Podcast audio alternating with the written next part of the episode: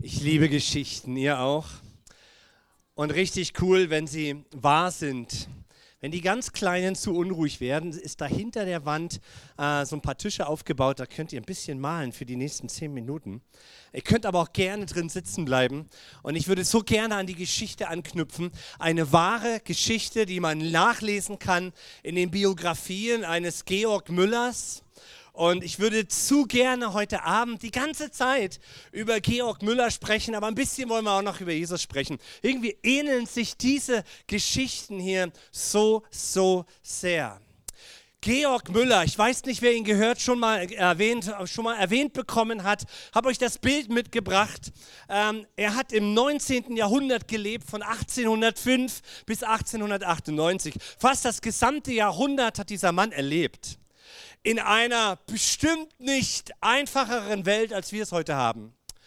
Ähm, und was uns sympathisch macht mit diesem Mann oder was ihn sympathisch macht, er ist eigentlich einer von uns, ein richtiger Sachsen-Anhaltiner. Er ist bei Magdeburg geboren, wenn man so will, richtig purer Sachsen-Anhaltiner. Er ist im Börde-Landkreis aufgewachsen, in Halberstadt zur Schule gegangen, sein Gymnasium absolviert und dann, wie, wie mancher von euch, in unserer schönen Stadt Halle an der Saale studiert. Ein auf Theologie gemacht, ein richtig frommer Typ, wollte einfach ja, Theologie studieren. Ne? Aber das heißt ja noch gar nichts, weil mitten in seinem Theologiestudium hat es ihn nicht abgehalten, ein ausschweifendes Leben in Halle zu führen. Ja, man überliefert so mehrmals Konflikte mit der Polizei, aber toll Theologie studieren, ne?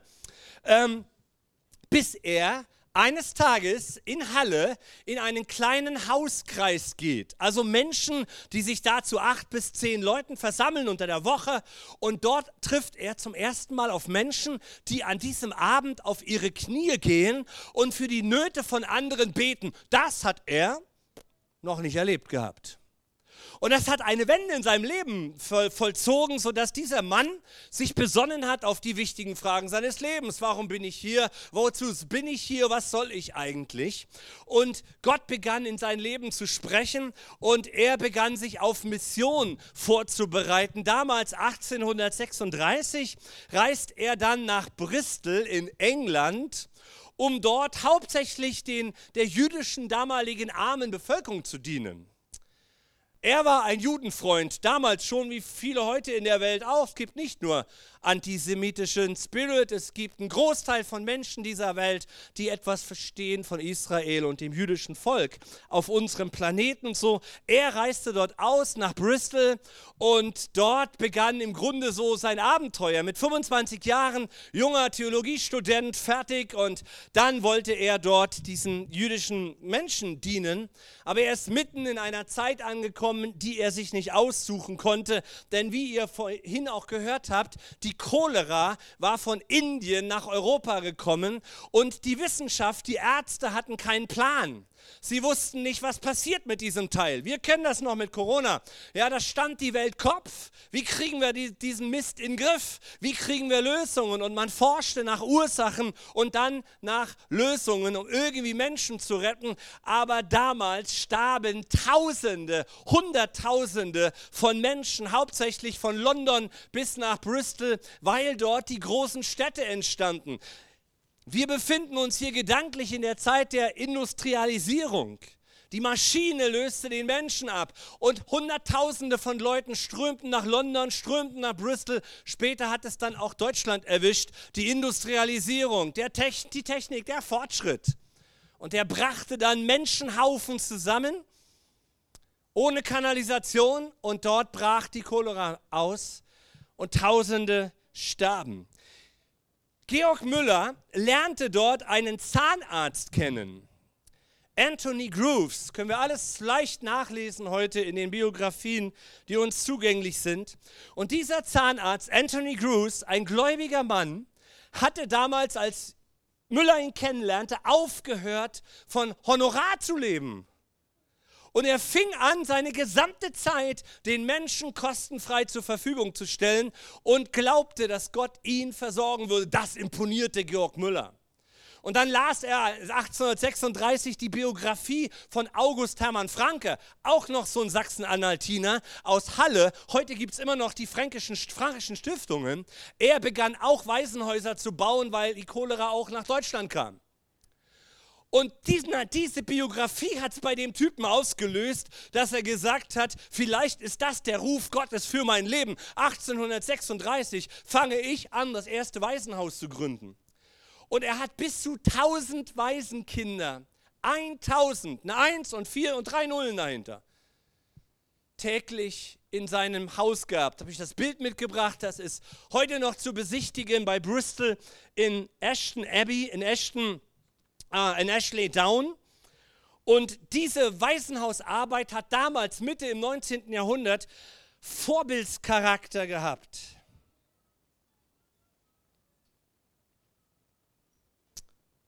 Man sagt, ich habe euch das Zitat mitgebracht, was man in Biografien findet, die Arbeit von ihm und seiner Frau Mary lebte von Spenden, ohne dass jemals ein einziger Spendenaufruf veröffentlicht wurde. Weil Georg Müller darauf vertraute, dass Gott für alle notwendigen Spenden sorgen würde. Manche von Ihnen haben hier einen Spenden, eine Spendenbitte unter ihrem Sitz ja, oder auf ihrem Sitz von, von äh, äh, For Africa. Ja.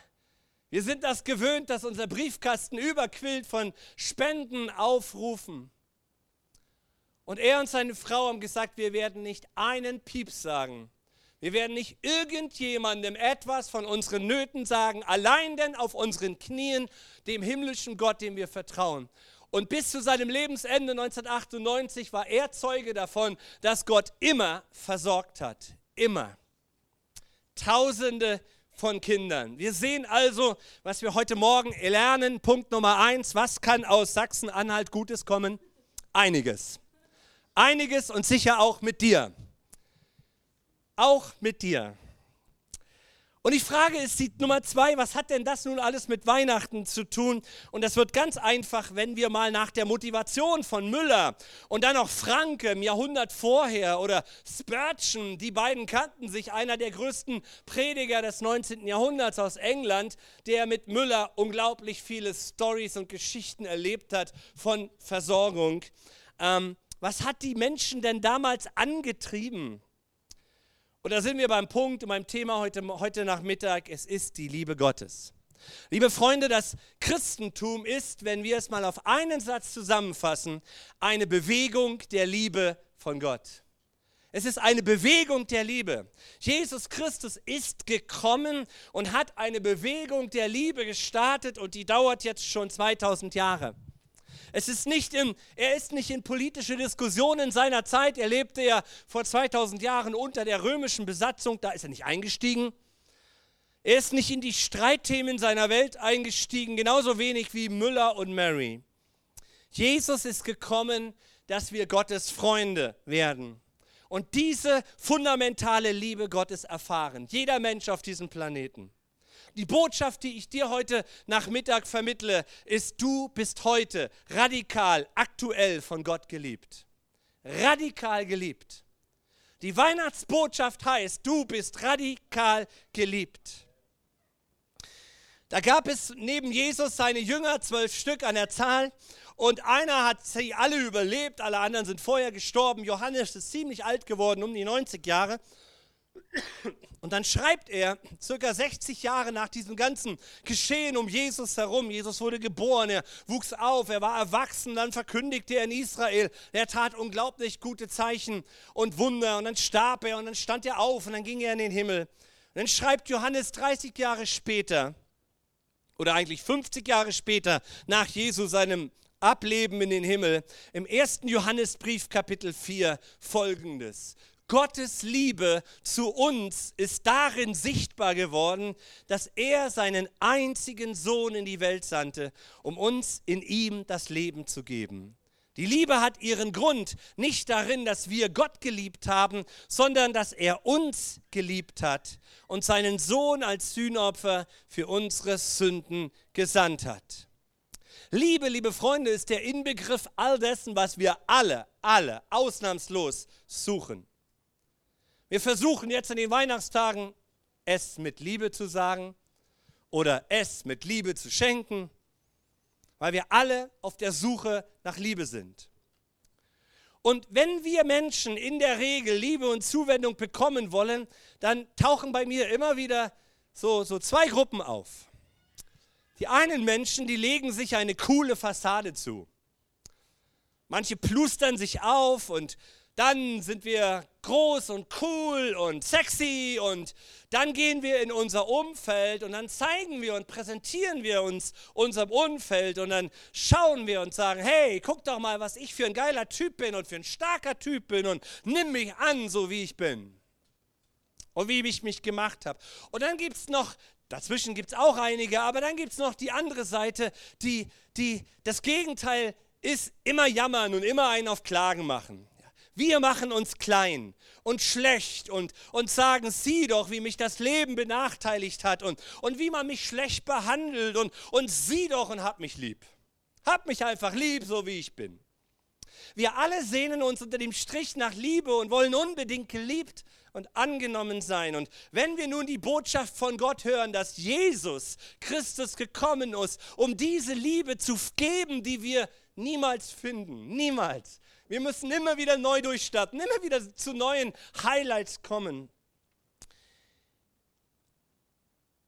Wenn wir das hören heute Abend wieder, Gott kommt zu uns, du bist radikal geliebt. Nicht einfach so, sondern, sondern Gott bringt die Liebe in dein Herz, in das Zentrum deines Seins.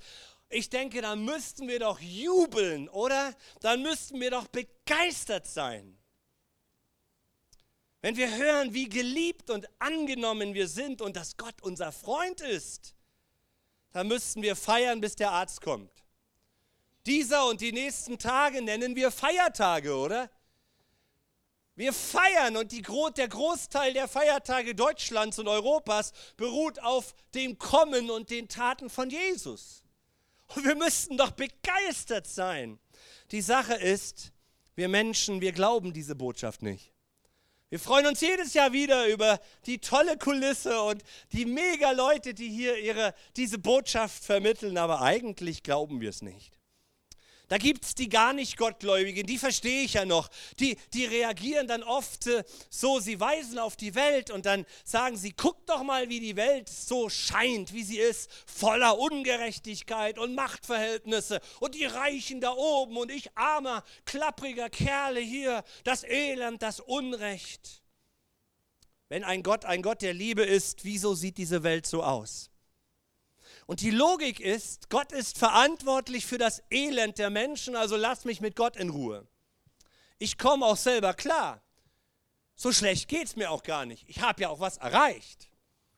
Und dann fragt, dann gucken wir in das Christenlager rein. Wie sieht es denn bei den Christen aus? Die sind begeistert, oder? Die feiern ab. Wann immer du einen Christen begeistert siehst, wann immer du einen Christen siehst, siehst du einen begeisterten, abfeiernden Menschen, oder? Nee, soll ich dir sagen, warum? Weil Christen zweifeln. Christen sagen, wir haben ja viele Nicht-Christen ja auch heute Morgen, über die ich mich sehr freue. Also hör mal, was die Christen so innerlich denken. Vielleicht denkst du, aha, deshalb feiern die nicht. Christen sagen, wir haben, äh, mein Glaube funktioniert nicht. Bei anderen ja, aber nicht bei mir.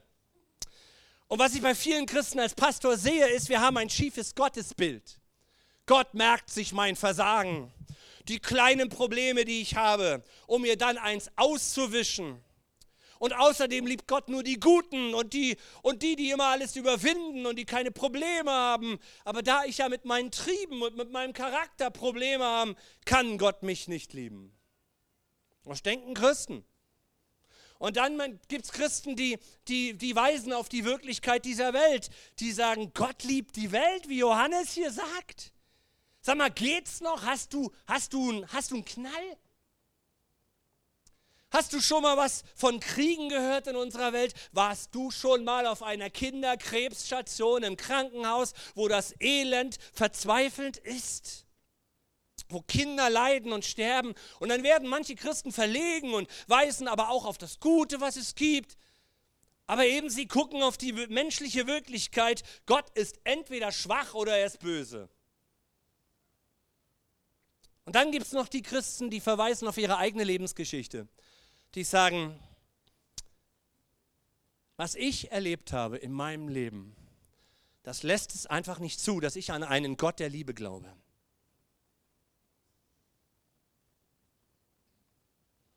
Er sagt, du bist ungerecht behandelt worden, ich bin ungerecht behandelt worden, was mir widerfahren ist, was meine Schwiegertochter mir eingetan hat. Wenn ich dir das erzählen würde, du würdest nicht an einen Gott der Liebe glauben.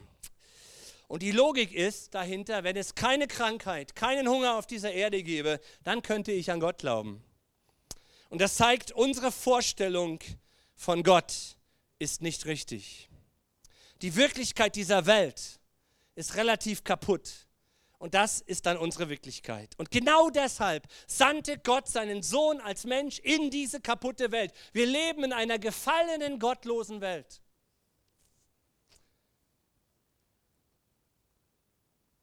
Und nochmal, Johannes schrieb dieses Wort. Gottes Liebe zu uns ist darin sichtbar geworden, dass er seinen einzigen Sohn in die Welt sandte, um uns in dieser kaputten Welt, in deinem Elend, in deiner Erfahrung, in deiner Lebensgeschichte ein Leben zu geben, was du hier auf dieser Welt nicht bekommen kannst. Und dann fragen wir noch den Johannes kurz. Sag mal, bist du ein religiöser Spinner oder was? Wie kannst du so etwas in die Bibel schreiben? Johannes lebte 90 nach Christus unter römischer Verfolgung, hat gesehen, wie seine Freunde hingerichtet worden sind, wie Menschen gequält und ausgenutzt worden sind.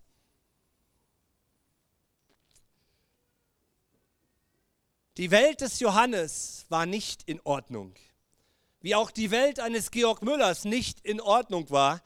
Wie du auch sagen würdest, auch die Welt, in die ich hineingeboren worden bin, ist auch nicht in Ordnung, oder? Und entweder war Johannes ein Spinner oder er lebte in einer anderen Wirklichkeit. Entweder war der Zahnarzt Anthony Grooves, der nur noch aus, aus Glauben lebte, so sagt man dann als Christ, oder Müller oder Franke, waren sie Spinner oder sie lebten in einer echten anderen Welt. Die Bristol Evening News hat einmal über den Müller geschrieben, Anfang, des Anfang 1900. Da heißt es dann, Mr. Müller war eine einmalige Erscheinung unter den Menschenfreunden des 19. Jahrhunderts. In einem Zeitalter des Unglaubens und des Materialismus probierte er Theorien praktisch aus, die viele Menschen nur für weltfremdes Theologengezänk hielten. Und da sind wir genau. Auch bei Georg Müller, wenn du willst, auch bei dir und bei mir. Jesus kam in diese Welt, damit wir ein Leben mit ihm ausprobieren. Und er kam und brachte eine Liebe, die sichtbar geworden ist. Wenn du dir mal vor Augen malst, was, wie Jesus mit den Menschen umgegangen ist zu seiner Zeit, mit den sogenannten Fehler, Fehler, Sündern, mit denen die Fehler machen, mit Ehebrechern, mit Ausgestoßenen aus der Gesellschaft, wie er sie heilte, wie er sie annahm, wie er ihnen in Liebe und Barmherzigkeit bedient, äh, be, be, be, äh, liebte und ihnen diente und dann zielsicher auf seinen unschuldigen Tod zuging. Denn er wurde nicht verurteilt, weil er etwas falsch tat, sondern ich heute etwas falsch getan habe. Und er nahm meine Schuld auf sich so dass Gott mich im Tod von Jesus in seine Arme schließen kann und ich ein neues, unaufhörliches Leben bekomme. Und das erleben Millionen von Christen bis heute. Das spiegelt eine Kraft wider, die nicht von dieser Welt ist, liebe Freunde, aber eines Tages diese ganze Welt regieren wird. Denn Jesus wird wiederkommen, um diese Welt zu erneuern und dann letztendlich uns in eine neue Welt hineinbringen. Das wird nicht erst, wie wir es lesen können, in zwei Milliarden Jahren sein, wenn unsere Milchstraße auf, mit der Andromeda-Galaxie zusammentrifft. Nein, nein, das kommt viel früher. Die Liebe Gottes kennt keine Grenzen. Gott, der ganz groß ist, wurde ganz klein für uns Gott wurde ganz klein. Wir wollen immer groß werden. Aber Gott in seiner Größe wurde klein, so klein, dass er in dein Leben kommen kann und kommt. Und viele von uns erleben Gott in wunderbarer Weise. Wir wissen nicht, was das neue Jahr bringt. Wir wissen auch gar nicht, ob unser Jahrhundert ähnlich dramatisch sich äh, gestaltet wie das vorletzte Jahrhundert mit Müller und Co. Du weißt nicht und wir wissen nicht, was wir noch zu tun haben in dieser Welt. Aber wenn es immer brenzliger wird, immer herausfordernder, immer sorgenvoller wird, dann steht die Weihnachtsbotschaft von dem lebenden, auferstandenen Jesus. Und er ist auferstanden und damit kann ich ihn heute in meinem Leben erfahren. Er wird Menschen, die ihn bitten, versorgen. Und er wird diese Menschen gebrauchen, um anderen wohlzutun.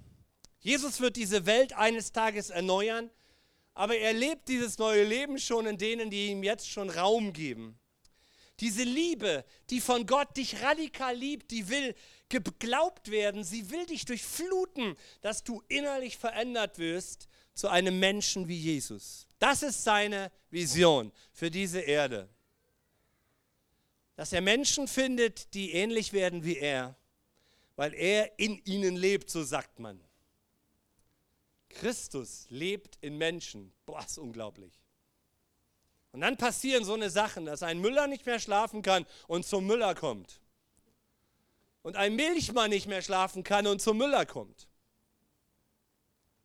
Gott ist ein Gott, der Wunder tut und er sucht Menschen, die ihm Raum geben. Diese Liebe lädt ein. Weihnachten ist die Botschaft, du bist radikal geliebt. Was machst du mit dieser Liebe? Lädst du sie ein? Lebst du die restlichen 365 Tage, bis wir uns hoffentlich wiedersehen, wieder hier mit dieser Liebe? Oder sagst du, okay, tolle, Story, war nett, jetzt ran zu den Geschenken, jetzt wieder rein in die Wirklichkeit dieses, dieser Welt. Die Wirklichkeit dieser Welt wird vergehen. Jesus bleibt für immer. Und es ist immer noch Zeit, sich für ihn zu entscheiden. Ich wünsche Ihnen, ich wünsche uns allen die Weihnachtszeit, dass wir darüber nachdenken. Christus kam für einen Zweck, dass du radikal geliebt unterwegs bist. Dann verändert sich dein Leben. Dann verändern sich deine Beziehungen. Dann kommt Friede in dein Haus. Ich wünsche dir heute und morgen friedevolle Zeiten mit deiner Familie oder wo immer du sie verbringst. Weil Jesus der Liebe und Friedebringer ist, den wir einladen können.